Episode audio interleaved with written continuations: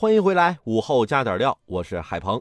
乐清女孩滴滴顺风车遇害案发生后，许多司机在滴滴交流群里发表侮辱女孩的言论，声称穿那么风骚不强奸你强奸谁呀？七年就七年，出来我还强奸她，等等等等，引发网友的强烈愤慨。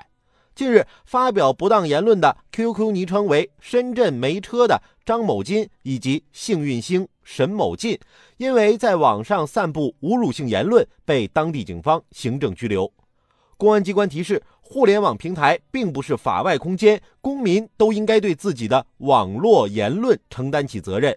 在网络上对他人进行侮辱并扰乱社会秩序的言行，都必将受到法律的惩处。